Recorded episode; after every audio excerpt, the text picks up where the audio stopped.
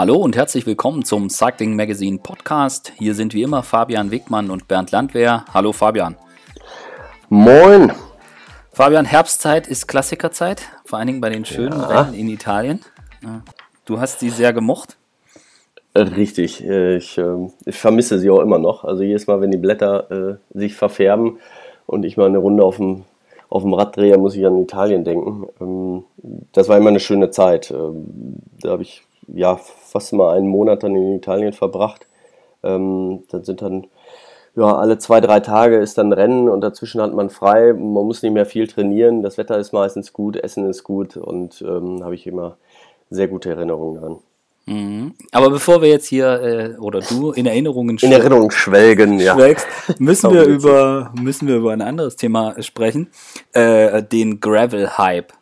Ähm, es gibt jetzt, also klar, Paris-Roubaix und so weiter kennen wir alle, aber jetzt gibt es seit einigen Jahren vermehrt Rennen, äh, wo, ja, wo es auch über unbefestigte Wege geht. Also wir kennen das von der Strade Bianca und äh, von anderen Rennen, aber seit einigen Jahren wird es immer mehr. Äh, bei Gent-Wevelgem gibt es die Plug Streets und jetzt am Wochenende war bei äh, Paris Tour gab es eine neue Strecke, nicht mehr Sprinter-Festival, sondern äh, hoch und runter im Finale und über Weinbergstraßen mit grobem Schotter und äh, ordentlich Steinen.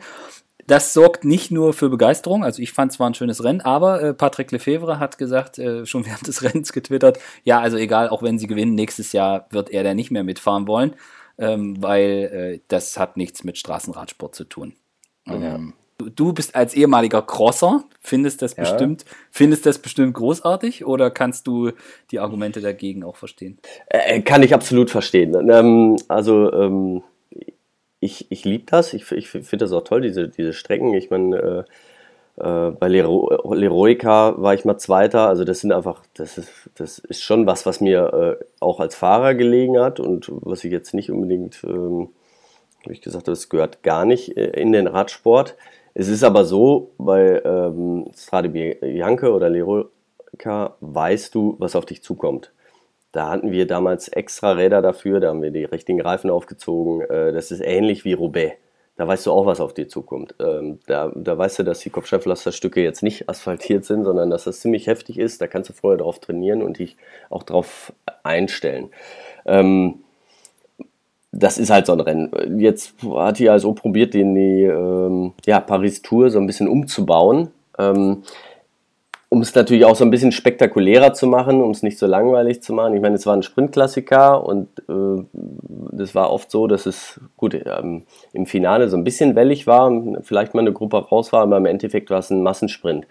Also musste man sich im Grunde genommen, wenn man die letzte halbe Stunde sich das angeschaut hat oder die letzten zehn Minuten, hat das auch gereicht. Da wusste man auch hinterher, äh, wie das Rennen ausgeht.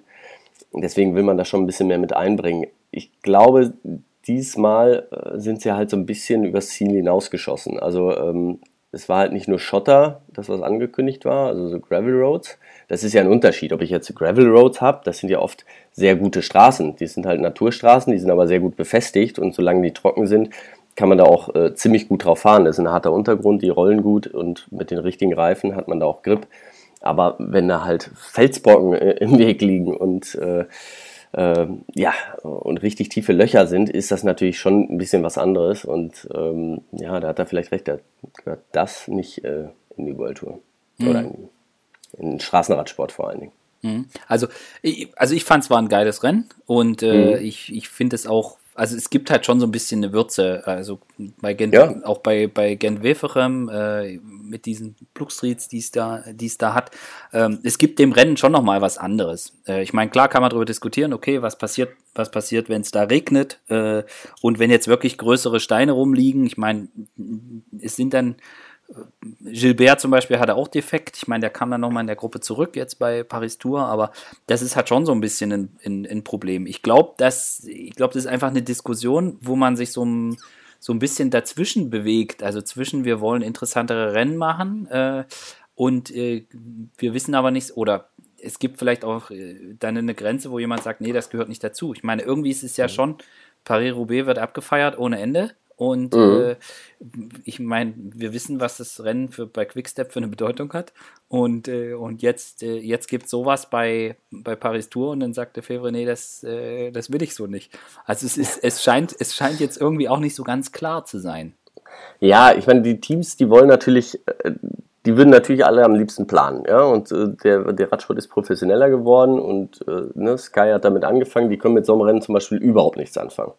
Weil das einfach äh, ja, nicht planbar ist. So eine Tour ist für die planbar. Die wissen, was für Fahrer sie haben, sie wissen, äh, was, die, was die können, die können sich die Berge vorher angucken und äh, selbst wenn mal einer einen Platten hat, gut, das kann man relativ schnell beheben. Das ist alles sehr berechenbar. Diese Rennen, das sind halt richtige Klassiker dann auch, die sind halt nicht, nicht berechenbar. Ja, wenn du, wenn du äh, mal ein bisschen an der falschen Position bist, äh, kannst dich äh, den Sieg kosten, wenn du, äh, wenn du einen Defekt hast vor allen Dingen. Ähm, dann ist ja die ganze Arbeit, die du vorher gemacht hast, äh, für umsonst. Das ist natürlich auf der anderen, anderen Seite wieder das, was den Sport auch ausmacht. Ne? Genau. Ne? Also, dass nicht immer der gleiche gewinnt und äh, der, was der Zuschauer auch sehen will. Von daher ist das, ähm, ja, eben, wie du sagst, ein geiles Rennen irgendwie. Wenn du es dir anguckst, macht das richtig Spaß. Für die Fahrer, Kack Andersen wird sagen, der Sören sagt, äh, geiles Rennen. Ich habe da gewonnen, hat mir Spaß gemacht. Ähm, war bei äh, Strade Bianche war das bei mir auch. Und dann haben wir das ein Jahr beim bei dem äh, Giro gefahren und da hat es geregnet. Ähm, und da fand ich das auch nicht mehr so geil, weil da war's, ist es halt auch nochmal ein komplett anderes Rennen, dann ist es nicht mehr hart und das rollt dann nicht mehr, sondern es ist ein ganz schweres Geläuf. Und ähm, ja, dann hat es einen ganz anderen Charakter. Ähm, wie gesagt, wenn das, wenn es ein paar Rennen im Jahr gibt, die das machen, ist das ja äh, auch, auch, auch, schön und gut. Aber wenn jetzt jedes Rennen irgendwie anfängt und probiert nochmal eine Schippe oben drauf zu legen, ähm, dann wird es schwierig. Wird schwierig, ne? Und auch, ähm, ja, ist ja kein, weißt du, beim Mountainbike-Rennen fahren die mit 50 Leuten da im Weltcup und dann äh, geht es einen Berg hoch und dann sind alle auseinander und da fahren die einzeln darunter. Aber hier fahren die dann halt mit äh, 150 Mann auf so einen äh, Schotter, auf so eine Schotterpiste drauf, äh, mit dicken Felsstücken. Und wenn dann einer stürzt, liegt halt nicht nur der eine, sondern 20 äh, andere auch. Und ähm, wir reden natürlich immer über ähm, darüber, dass wir den Radsport auch sicherer machen wollen. Ja. Ähm, was mit Sicherheit auch schon der, ja, da machen wir schon wirkliche Fortschritte und das ähm, das läuft auch ganz gut, aber wenn man solche Sachen wieder mit reinnimmt, äh, wird es mit Sicherheit nicht sicherer. Ja, also ich sehe das, ich sehe das halt so ein bisschen, äh, es ist halt wirklich nicht, nicht so einfach, weil die Argumente, die du jetzt gesagt hast, Thema Sicherheit zum Beispiel oder Planbarkeit, ich meine, wir finden das, oder die Zuschauer, viele Zuschauer und ich auch, finden das halt total langweilig, wenn es dann darum geht, dass irgendwie die Skyboards da mit, äh, sie treten dann so und so viel Watt an diesem Berg und an dem Berg so und so viel und dann so, und das ist nicht, das ist nicht das, was, was man als große Unterhaltung empfindet als Zuschauer. Man findet gerade dieses Überraschende, was man nicht, was man vorher nicht weiß, was dann passiert, äh, das findet man anziehend. Und mhm. es ist natürlich auch so, dass der Radsport und Thema World Tour und Reform und hier und ähm, äh, Zusammenschluss und Geld verdienen und neue Formate und ähnliches, dass die großen Rennen, wie jetzt Paris-Roubaix, Flandern-Rundfahrt, Tour de France, die haben alle keine Probleme, aber die kleinen, sobald es ein bisschen kleiner wird bei den Rennen, die kämpfen natürlich um, um Aufmerksamkeit, um, um, äh, um Budget und äh, die, das ist dieses Spannungsverhältnis, dass die dann natürlich, wenn sie Aufsehen erregen und das, was bei Paris Tour passiert ist, das war halt schon geil. Also ich, jeder, der das irgendwie gesehen hat, wird dann sagen, nächstes Jahr, ah, okay, das war doch das, da gucke ich jetzt auch wieder rein. Mhm. Das, naja. das, kann er noch helfen. Das ist so ein bisschen das, das ist so ein bisschen das Problem. Und was ich auch finde, es ist, es wird dann auch diskutiert und gesagt, naja, es war halt ein Sprinterrennen. Also Paris Tour war ein Sprinterklassiker, so wie der, mhm. so wie der Scheldepreis im Frühjahr. Es ist auch ein ja. bisschen gemein, dass man jetzt von den Sprintern das wegnimmt. Ähm, auf der anderen Seite muss man halt sagen, ja, aber Sprints sind nun mal so, also abgesehen von dem wirklichen Sprint, ja, äh, bis, sind halt die ersten 160 Kilometer nicht so wirklich interessant. So. Äh, nee, ich meine, früher war das nochmal 300 Kilometer. ja, genau. Ja, ähm, ja du, äh, also, du, du, hast vollkommen recht. Ähm, die Sache ist nur, also ich sehe ja schon, man, man, kann sich auch, es gibt mittlerweile so geiles Material, ja, da kannst du, äh, kannst du überall mit drüber fahren und du findest für äh, jeden Asphalt den richtigen Reifen, für jede äh, Schotterpiste und ähm, das ist kein Problem. Nur es ist natürlich auch die Teams, also wenn es nächstes Jahr so bleibt, wissen, haben die jetzt ihre Erfahrungen dieses Jahr gemacht und nächstes Jahr, wenn sie sich darauf vorbereiten, werden mit anderen Rädern da am Start stehen, mit anderen Reifen da am Start stehen und werden sich dann werden sich wieder darauf spezialisieren ne, und professionalisieren.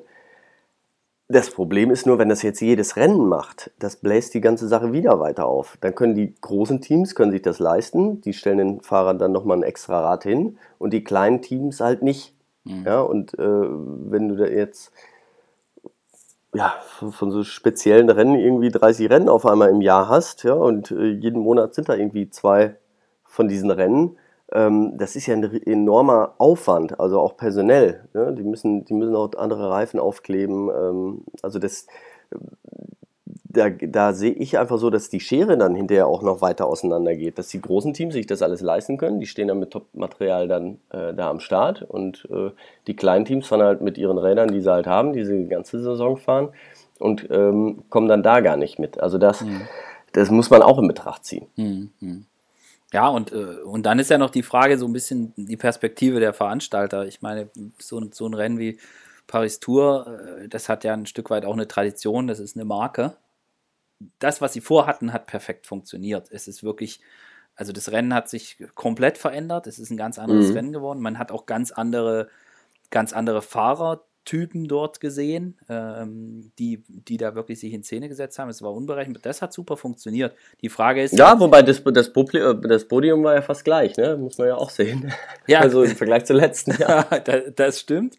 Wo da sieht man wieder, wie die Fahrer auch dementsprechend motiviert sind. Das ist manchmal auch witzig zu sehen. Dann hat einer im letzten Jahr ja, da einen Erfolg eingefahren und der weiß einfach, dass er da gut ist, weil er und oder ne, will das wieder wiederholen und dann ist es fast egal, was wie die Strecke ist.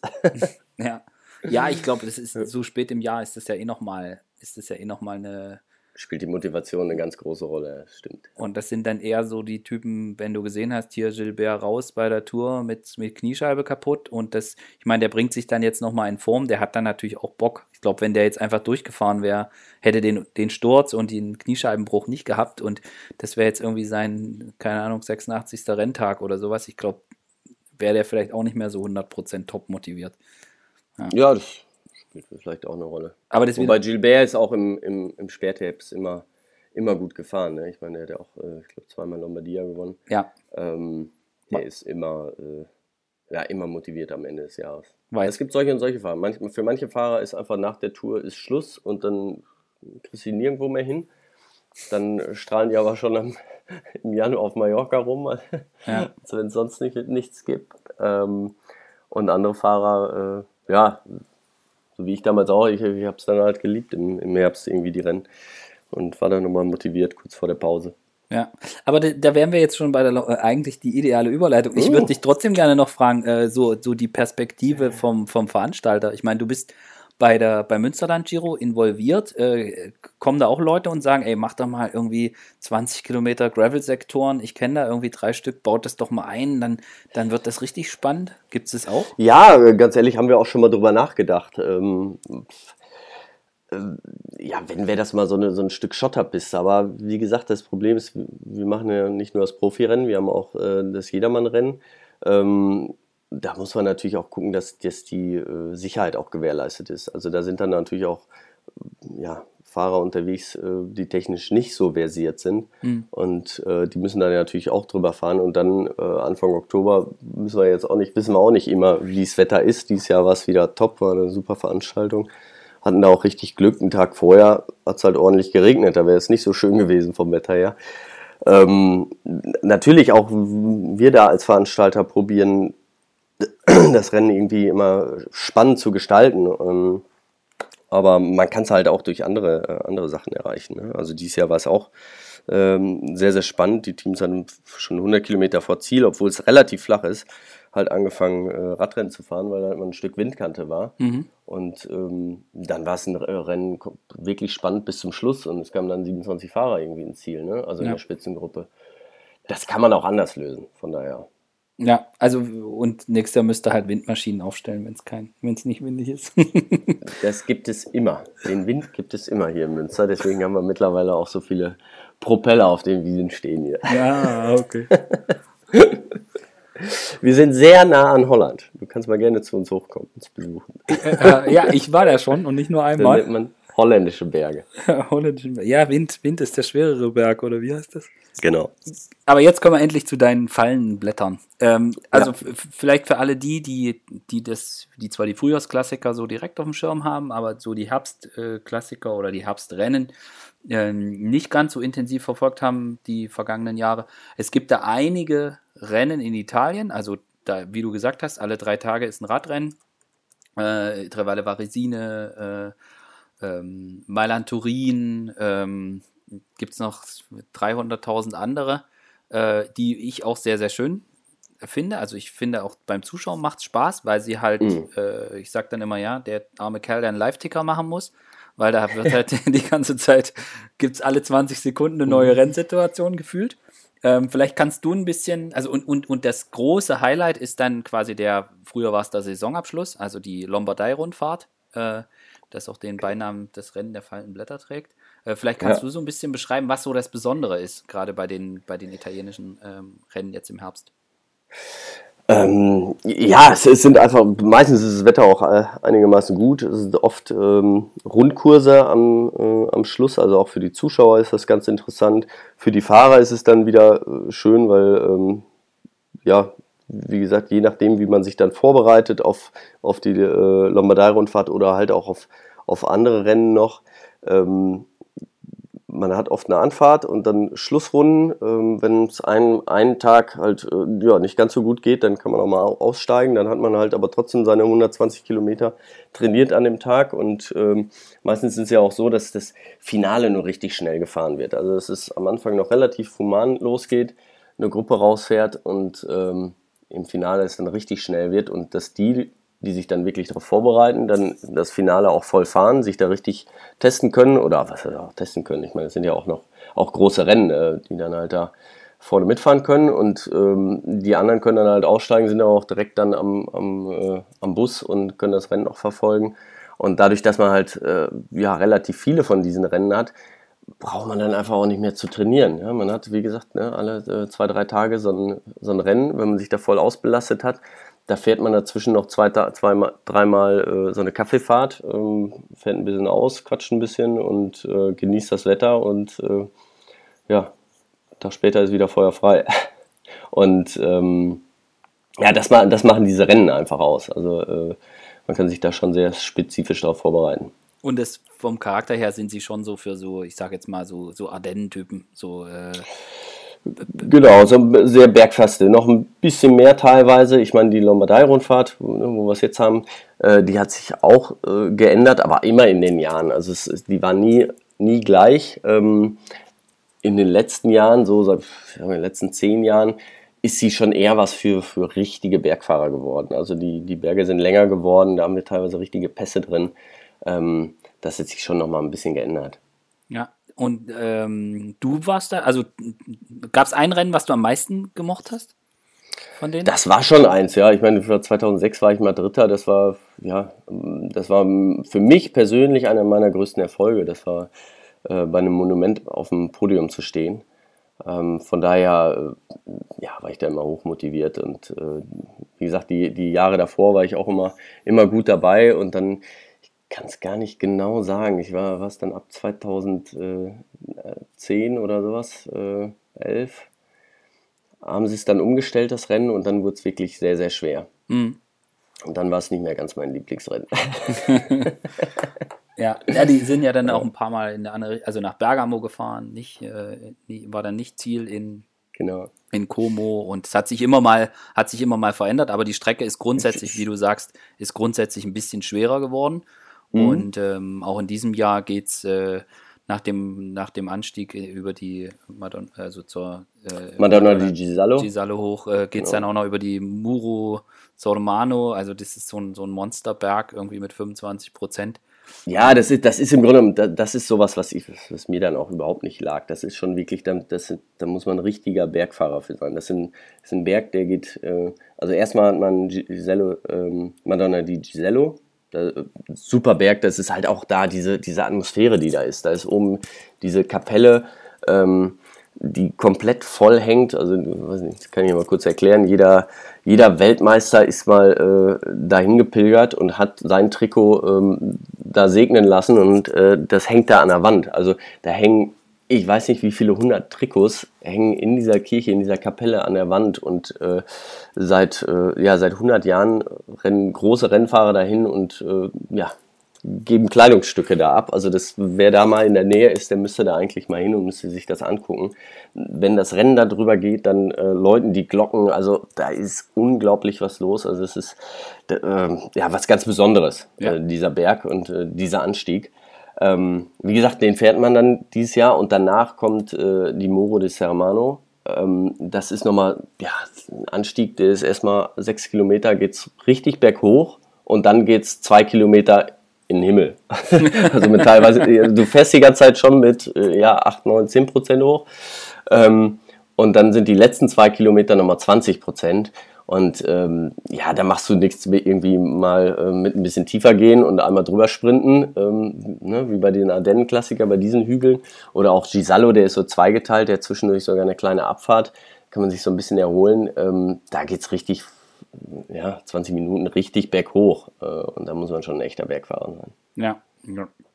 Und äh, vielleicht ein, ein, eine kurze Ergänzung noch zum Thema äh, Kirche und Gisallo. Die, da gibt es seit ein, also hinfahren lohnt sich auf jeden Fall.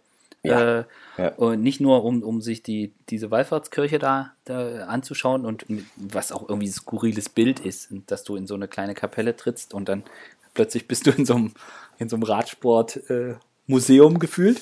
Und ja. ähm, die haben ein Museum daneben gebaut. Ich weiß nicht, ob du es dir schon angeschaut hast, ob du das schon gesehen hast. Äh, drinnen war ich nicht. Ich hatte es mir von außen damals mal angeguckt, ja, aber drinnen, das habe ich noch nicht geschafft. Ja. Das steht noch auf meiner To-Do-Liste. To-Do-List. Also das, äh, das kann ich auch wirklich empfehlen. Ähm, das ist, also die man kriegt, kriegt man schon ein ganz gutes Gefühl, so äh, nicht nur was, was die Historie auch von dem Rennen und Radsport äh, in Italien ist, sondern auch so ein bisschen dafür, wie, wie die Italiener das so ein bisschen zelebrieren und, und, und, ähm, und feiern den Sport. Also ich, ich genau. ist jetzt auch schon einige Jahre her, dass ich da war. Aber ich kann es wirklich, kann's wirklich nur empfehlen. Und ich glaube, das ist, gibt's noch gar also ich will jetzt nichts Falsches sagen, aber ich glaube, äh, das gibt es noch gar nicht so lange, das Museum. Also, ich weiß jetzt nicht. Nee, äh, ewig gibt es ja. gut, ich bin jetzt auch schon ein bisschen was älter. Ja. Aber, äh, ich sag mal, äh, acht, neun Jahre, acht, sieben, acht, neun Jahre. Ja, irgendwie sowas. Wird es wahrscheinlich schon wieder sein. Ja. Ich habe bei der Lombardei-Rundfahrt mal was erlebt, was ich echt skurril fand. Und zwar, ich weiß jetzt auch nicht mehr genau, welches Jahr das war. Ich glaube 2006 oder 2007 ich weiß nicht mehr genau. Auf jeden Fall, ja. äh, dieser Stellenwert, den das Rennen für die Italiener hat. Ich habe das, da, haben sich wirklich die Leute, also die italienische Journalisten, auf der Akkreditierung von Damiano Conego unterschreiben lassen. Ja. So, ja. das fand, also ich fand es total, also auf der einen Seite ist das so ein, also ist ja schon ein großer Unterschied jetzt zur Tour de France. Also da kannst du am Start ganz normal, es sind jetzt nicht 400 Millionen Menschen, ist, da ist schon was los, aber es ist halt schon. Die stehen alle schon an Bergen, genau. So, ja. es ist alles, es ist so übersichtlich und, und es wird mega gefeiert und auch, auch wie das dann so ist, hat man eher so das Gefühl, es ist familiär. Also ich weiß nicht, wie dein Eindruck ist, aber mein, mein Eindruck war jetzt immer so. Also nicht so dieses ganz straffe durch und so. Und ähm, ja, wie die Italiener halt auch sind, genau. ne? wie die die Rennen auch veranstalten und ähm, das ist eher eine sehr lockere Atmosphäre. Ähm, das, das, ist halt auch was, was ich wirklich äh, geliebt habe und äh, eben die Tifosis, äh, die kennen, das ist halt auch wirklich das Schöne, die, die bejubeln nicht nur den, den ersten, sondern äh, die, die kennen den 165. kennen die auch noch mit Namen. Ne? Ja. Und also das, das ist einfach, äh, da sind wirkliche Fans da unten. Ja, und, und, und, und das finde ich, merkt man bei dem Rennen ganz besonders, wie welche Einstellung die dazu haben, welchen Stellenwert es auch für die hat. Also dass das ja. wirklich, dass das wirklich ein, also dass es zu Recht ein Monument ist, und dass, äh, dass die Italiener da auch mega stolz drauf sind. Also ich finde es auch cool, die Tage vorher, wenn man dann sieht, wie dann die ganzen, also das sind ja rund um Koma See sind ja eh ganz viele Radgruppen und so unterwegs, aber da holt dann, hat man das Gefühl, jeder dann nochmal sein Trikot raus und, und dreht dann noch eine Runde mit und, mhm. und zeigt ja. sich da. Das finde ich, finde ich echt schön. Ähm, wer hat eigentlich damals gewonnen, als du Dritter geworden bist? Paolo Bettini. Die Grille. Die Grille. Ja, es war, äh das war damals Rennen. Ich, ich, war mit ihm hinterher raus. Wir sind an so einer Welle hinterher weggefahren. Ich war am Gisallo abgehängt, hatte schon über eine Minute Rückstand und äh, war dann aber in der Gruppe. Vorne war ein bisschen Stillstand. Wir sind dann wieder reingefahren und ähm, ja, da war so eine Gegenwelle, so anderthalb Kilometer. Und ähm, da kam ich gerade von hinten rein, der attackiert und ich bin hinten dran gegangen. Und äh, da waren wir zu zweit weg. Und ähm, ja, hatten noch äh, einen ganz guten Vorsprung. Ich weiß nicht, 20, 25 Sekunden. Und dann ging es nur noch in den letzten Hügel rein. Ähm, das Ding in, in, in Como, in Como genau. Ja. Es geht quasi einmal am Ziel vorbei. Ähm, der war dann auch nicht so, so schwer mehr, aber äh, ja, es hat bei mir einfach nicht mehr gereicht. Er hat mich dann abgehängt. Ähm, und äh, ja, ähm, kurz vor Ziel, äh, ich, ich, hatte dann, wir hatten klar, wir hatten Funk, aber der hat dann auch nicht mehr so richtig gut funktioniert, äh, weil das Auto natürlich ein ganzes Stück weiter hinten ist. Ähm, da kam Sanchez noch von hinten und er hat mich dann sehr überrascht. Ähm, ich habe mich dann nochmal hinten reingehängt und habe dann aber den Sprint irgendwie um zwei Zentimeter verloren. War dann auch egal. Ich meine, und, äh, für mich war das, war das immer noch, ist immer noch eins meiner, meiner größten Erfolge, da äh, bei einem Monument äh, ja, auf dem Treppchen mal einmal zu gestehen zu haben, gestanden zu sein. Ja. ja. Ähm, das, das ist schon was ganz, ganz, ganz Besonderes gewesen, wirklich. Ja. Ähm, Johannes Fröhlinger hat mir mal erzählt, er stand er stand irgendwie viele Jahre als Dritter in den Siegerlisten äh, drin. Ich weiß jetzt nicht welches Jahr. Äh, okay. Ähm, und also irgendwie viele Jahre stand, stand er da drin, weil ähm, Rebellin das Rennen mit seinem Rad zu Ende gefahren ist. Ah, ja, und, das kann sogar, ja. und, und, und, er meinte, es war, ich weiß jetzt nicht, irgendwie Fünfter oder sowas, äh, war Rebellin. Und dann stand dann irgendwie da Ewigkeiten, stand dann bei ihm, dass er beim Monument äh, da, da, da so, so, einen Platz hatte. Ich habe jetzt extra nochmal nachgeguckt, aber es ist, ja. es ist unterdessen überall korrigiert. Ah ja. Aber ich fand, aber ich fand die Geschichte. Schade. Ich fand die, ich fand die Geschichte schön. Ja. ja. Also wie gesagt, das, das Rennen, auch das Rennen hat sich äh, immer mal wieder äh, geändert. Ist nicht kein absoluter Traditionskurs. Also da probiert man sich auch immer wieder mal so ein bisschen äh, neu zu erfinden. Ähm, von daher gibt es dann halt mal Jahre, wo ja, der eine Fahrertyp äh, eher gefragt ist oder der andere halt. Merkt man eigentlich bei so einem Rennen so spät im Jahr dann, dann wirklich die Unterschiede? Also ist das wirklich so, dass du merkst, dass, dass, es, dass es anders gefahren wird als jetzt, ich sage jetzt mal bei den Ardennen? Also, dass da viele einfach platt sind, mehr oder weniger? Ja, das, das merkt man schon. Doch. Ähm, da gibt schon viele, die, die dann äh, irgendwann einfach sagen: So, jetzt, jetzt steige ich aus, jetzt kann ich nicht mehr irgendwie letzte Rennen. Ähm, wobei sich das, ich meine, ich kann ja nur aus der Vergangenheit reden, jetzt, das wird sich jetzt auch wieder ein bisschen geändert haben, weil früher war das wirklich das, das letzte Rennen in der Saison. Da gab es nichts anderes. Mhm. Ähm, und jetzt geht es ja wieder weiter nach, äh, nach China. Äh, es gibt noch ein paar andere Rennen. Ähm, jetzt ist es nicht mehr das letzte Rennen und dann muss man da natürlich auch, äh, auch mal zusehen, dass man noch ein paar Rennkilometer kriegt. Ne? Also wenn China, das ist jetzt nochmal, ich glaube, in zwei Wochen erst. Ähm, bis dahin muss man ja auch noch mal ein bisschen trainieren. Und äh, für viele ist es dann einfacher, für viele Rennfahrer, ein Rennen zu fahren, ein hartes Rennen. Dann man, kann man sich nämlich zwei Tage ausruhen ähm, anstatt drei Tage richtig zu trainieren. Ne? Ja. Ähm. Am, am 16. glaube ich startet äh, Tour auf Guangxi. 16. 16. Ja, dann ist es nicht mehr so weit, ja. Ja, und dann ist auch bald schon wieder Tour Down Under. ja, genau, genau. Da kommen wir dann schon wieder äh, eben äh, zu demselben zurück. Das ist halt, äh, die Teams haben teilweise jetzt in der Saison schon, also von Sandweb weiß ich zum Beispiel, die hatten schon ihr Teamtreffen. Das ja. ist normalerweise was, was man nach der Saison macht, wo man halt so ein bisschen ausgelassen auch ja, die Saison mal Revue passieren lässt, äh, die neuen Teammitglieder kommen, dann wird man so ein bisschen Teambuilding äh, gemacht. Ähm, das ist eigentlich immer eine ganz ausgelassene Stimmung. Und das müssen die mittlerweile in die Saison schieben, weil ich meine, die Rennfahrer haben auch mal ihren Urlaub und auch äh, die Zeit mit ihrer Familie verdient. Aber äh, es ist ja keine Zeit mehr da. Also äh, China endet dann irgendwie Ende Oktober, dann hat man den November, hat man normalerweise, wo man dann so ein bisschen frei hat. Ähm, aber die ersten müssen sich ja schon für Down Under vorbereiten. Also wenn man Down Under, das, da muss man top topfit am Start stehen, wenn man da irgendwie nur mitfahren will. Das heißt, man muss da mindestens äh, zweieinhalb Monate vorher schon richtig mit dem Training beginnen. Da kann man nicht erst äh, ja, im November noch Pause machen und im Dezember mal so ein bisschen anfangen zu trainieren. Innerhalb von vier Wochen hast du die Form halt nicht aufgebaut. Ja. Ähm, und das ist ja wirklich auch das Problem der Teams, dass sie gar nicht mehr, die, so ein Teambuilding kriegen die gar nicht mehr unter, weil die Saison fast durchgängig ist für die. Ja, ist eigentlich schade, gell? Ja, ja ist wirklich schade. Also, ähm, äh, und äh, ist, so wie es aussieht, werden es ja nicht weniger Rennen. Ne? Nee, eher nicht. Eher nicht. Ähm, bevor wir jetzt, äh, ach so, äh, lass, lass uns auch, über die Favoriten haben wir jetzt noch gar nicht gesprochen. Ja. Bei der Lombardei. Das müssen wir, hey, fast völlig vergessen jetzt. Äh, ich ich fände es ja schon cool, wenn Vincenzo Nibali, nachdem er Mailand Sanremo gewonnen hat, äh, dieses Jahr auch noch die, das letzte Monument einsacken würde. Ja, er hat es ja schon mal gewonnen, ne? Ähm, ich ich fände es auch cool, aber ich, äh, ich glaube es nicht. Ich, ich habe ja so ein bisschen wirklich auf ihn äh, so ein Auge gehabt bei der WM. Ja. Ich dachte, bei der äh, Vuelta, ja, da hat er, hat er nicht überzeugt und da dachte ich, ja, vielleicht hat er sich auch zurückgehalten und will es einfach äh, mhm. drauf ankommen lassen und äh, pokert wirklich. Ähm, aber das macht heutzutage auch kaum einer mehr, ja. weil äh, ja, ja, also ein Vuelta-Sieg, wenn man den äh, vor Augen oder einen Etappensieg oder eine gute Platzierung, ja. dann, dann muss man die auch abliefern. Da kann man nicht sagen, ach, die schenke ich mir heute, weil äh, ich poker jetzt mal. Ähm, dafür ist, sind die Rennen einfach viel zu wichtig.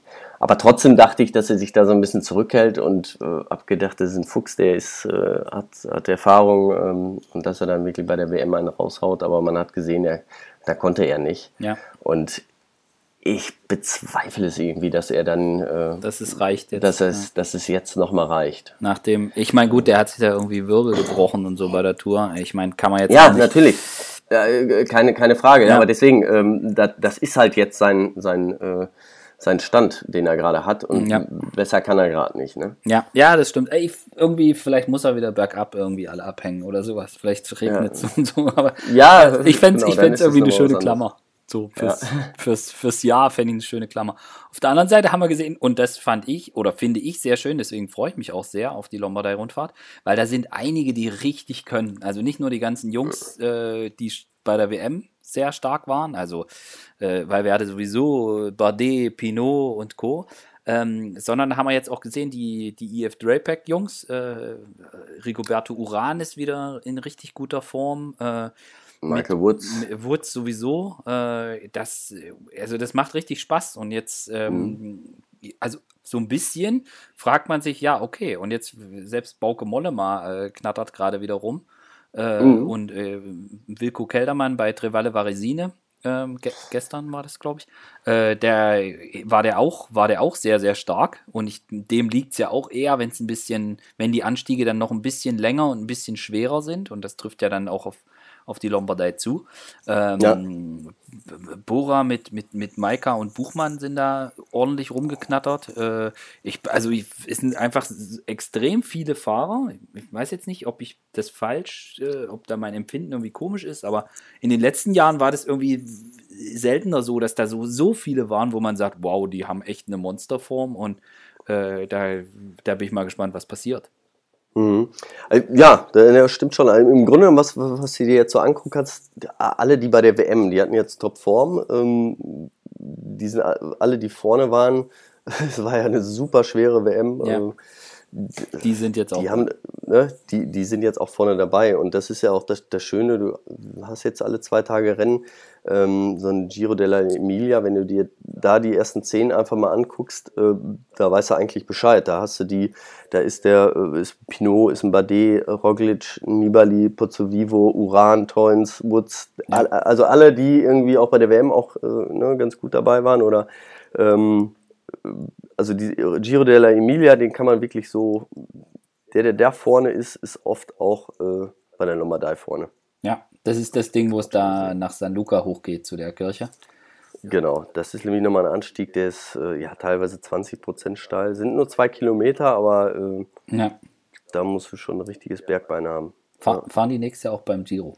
Aber das ist wieder ein anderes Thema. Ist aber was anderes, werden wir bestimmt auch nochmal drüber reden. Ja, das Ja, wer mir ge- gefallen hat, ganz ehrlich, äh, war Dylan Toynes. Mhm. Ähm, bei Emilia. Ähm, der hat den richtig äh, Paroli da geboten. Ähm, gut, der konnte so ein bisschen die Karte Demaki spielen. Ja. Demaki war vorne rausgefahren. Ähm, Hat auch gewonnen dann, genau. hat dann auch gewonnen. Ähm, er konnte sich da so ein bisschen hinten verstecken, aber er hat hinterher äh, so ein Bardet und ein Pinot und ein Roglic, Nibali einfach abgehängt nochmal. Ja. Das war schon stark. Also so einer kann da auch bei der Lombardei für eine Überraschung sorgen. Ja, und, und als Woods da attackiert, unten in den Anstieg rein, da war er der Einzige, der mitfahren konnte. Aber wie, ja. Und, also das nicht groß interessiert. Nö, also da war alle Ja. irgendwie, haben da schon äh, knietief im Laktat und er hat irgendwie, war da irgendwie noch easy mitrollen. Also das war Ja. schon. Und ich fände es auch irgendwie cool, weil ich meine, das ist schon ein Fahrer, der, der schon einige Sachen gewonnen hat, Polen-Rundfahrt und so weiter, aber so das ganz große Ding fehlt irgendwie noch. Und Ja, das, ja. ich würde es dem, ich würde dem auch, würde dem auch, äh, würde dem auch gönnen. So, wen sagst du denn jetzt? Ja, also ich. Hm, Also ich denke, ich denke, normal kann ja schon einer alleine auch ankommen, aber ich glaube, Mhm. ich habe irgendwie das Gefühl, äh, da, diese, die nehmen sich wieder alle irgendwie so die Schnitte vom Brot und da kommen dann wirklich diesmal ausnahmsweise vier oder fünf Mann an. Und ähm, ich, ich denke, Thibaut Pinot gewinnt.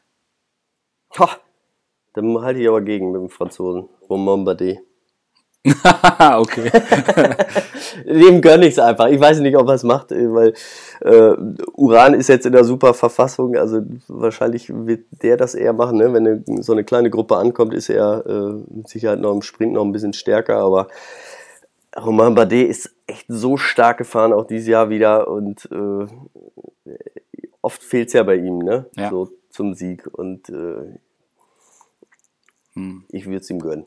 Ich auch, ich mag den. Also ich finde auch immer, wenn ich mit dem zu tun habe, irgendwie, sei es eine Pressekonferenz oder wenn man mal kurz so spricht oder kurzes Interview, der ist immer freundlich, immer nett, das, was er sagt, ist. Das war auch bei der WM-Pressekonferenz wieder so, da gab es ja ein bisschen Verwirrung, dass äh, sie wussten nicht so genau, wer vorne ist und ob sie jetzt um Sieg fahren, außer bei Werder, der wusste genau, dass er da jetzt um Sieg fährt.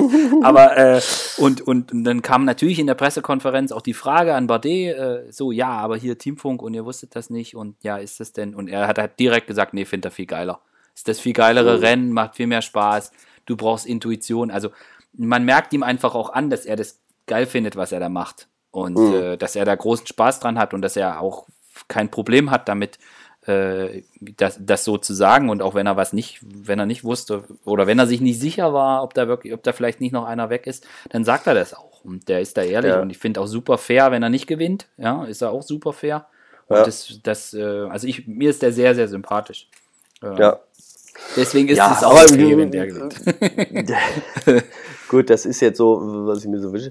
Aber, ähm, also hatten wir ja gerade schon ähm, Education First, Drapack mit Woods und Duran, die haben natürlich auch zwei, die auch sehr stark sind. Ähm, Ah, die versaubert jetzt wieder irgendwie. ja, wahrscheinlich. Wobei Woods sich wirklich, der macht je, von Rennen zu Rennen, da habe ich das Gefühl, äh, Macht macht eine Steigerung. Ne? Also der, ähm, der kommt ja aus dem Laufsport, war 800 Meter Läufer, fährt noch gar nicht so lange Rad und Ja. ist wirklich eingeschlagen wie so eine Bombe und hat am Anfang ja viele Fehler gemacht. Äh, ne? Einfach sich zu stark gefühlt, zu früh rausgefahren. Und jetzt eben ähm, mit Platz 3 bei der WM hat man schon gesehen, ähm, jetzt weiß er, wie man Radrennen fährt. Ne? Das wirst du nicht einfach so, sondern da ist er auch taktisch klug gefahren. Und ähm, Ja.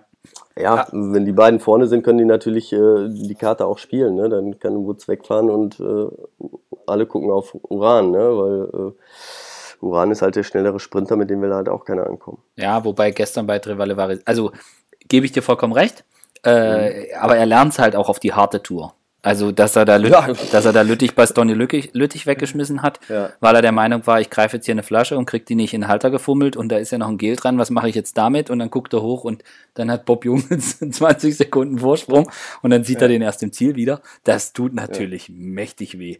Ähm, Richtig, und gestern auch wieder, Uran klemmt sich, also da ging so ein bisschen Gesprünge und Wutz hat probiert wegzufahren bei Trevale Varesine, aber das ging irgendwie nicht, weil ich weiß gar nicht, wer es war, ist sofort ans Hinterrad gegangen.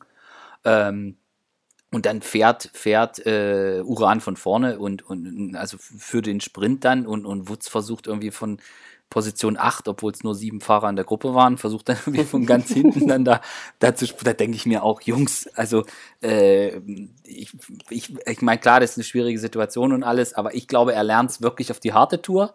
Wobei man sagen muss, also wenn er jetzt nicht, wenn er jetzt nicht schon die, äh, die Vuelta-Etappe gewonnen hätte, äh, dann hätte ich gesagt, der, der arme Kerl, der braucht unbedingt einen, der braucht unbedingt einen, unbedingt einen Sieg, ja. Ähm, aber ja. Äh, nee, auf jeden Fall. Also äh, bin ich, bin ich, bin ich bei dir. Der, der lernt, der scheint sehr, sehr schnell. Ich meine, ist auch nicht mehr der Jüngste, aber der macht da, nee. der macht da Schritte vorwärts und das ist schon stark. Warum nicht? Ja. Und wenn er, und das ist halt wirklich jemand so stark wie der im Moment ist, da kann ich mir auch vorstellen, dass der alleine ankommt. Ja, genau. Also äh, er hat halt auch, er kann die Karte spielen, ne? das war, äh, viele gucken dann vielleicht auf, auf äh, Uran dann äh, im Finale und äh, dann können die einzeln attackieren. Das, äh, da können sie natürlich ihre, ja, wenn es dann so kommt, dass die beiden drin sind, ähm, die Überzahl dann auch ausspielen. Ne? Ja, vollkommen. Taktisch. Ja. ja. Gut, also du, wir halten fest, ich sag Pinot und du bist für Roman. Ähm, und dann, dann gewinnt Woods. Ähm, genau.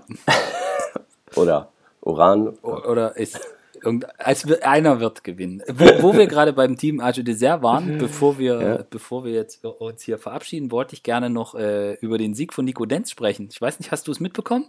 Ja, äh, super. Echt. Äh, er hat es ja auch gesagt, es wird, wird langsam Zeit. Ähm, ja. Er war diese Saison so oft so nah dran und ist so gute Rennen gefahren. Ähm, und äh, es hat mich äh, riesig gefreut für ihn. Ja, also er war auch mega, mega happy. Also ich habe mit, hab mit ihm ein kleines Interview gemacht nach dem Rennen, weil es, er hat überhaupt nicht gejubelt oder so. Ja.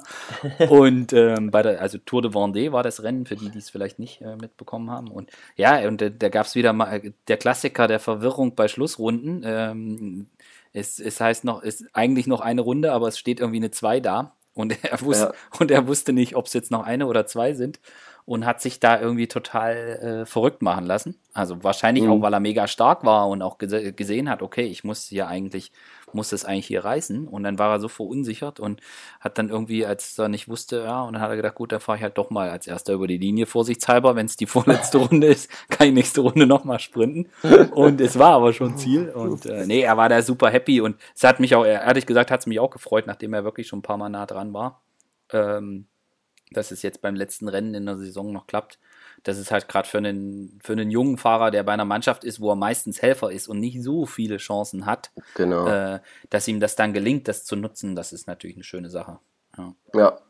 Ja, ja. es ist immer schön, der erste, erste Profisieg, ähm, egal wie, das ist, äh, ist, schon was ganz Besonderes. Und da, ja, da kann er jetzt auch ganz in Ruhe in die äh, Saisonpause gehen und da, da, denkst du an, also an den Sieg wird er jetzt äh, jeden Tag äh, im Training im Winter dran denken, ja, wenn er da irgendwo durch die Schiffe fährt und durch den Regen und, und Schnee, äh, denkt er immer, ich weiß jetzt, wofür ich das tue. Weil ja. wenn ich richtig trainiere und gut drauf bin, dann bin ich nächstes Jahr noch stärker und dann gewinne ich zwei Rennen. Und das, das kann nochmal wirklich was verändern, so in einem Rennfahrer. Ja. So ein Sieg. Genau. Gut, dann gucken wir, wer am Wochenende bei der Lombardei gewinnt. Und, genau. Und äh, ich, ich bin dann noch äh, im Flieger, weil ich da gerade auf Mallorca bin. Will mich ein bisschen durchs Gravel fahren. Aha, also du bist auch dem, du bist auch dem Hype erlegen.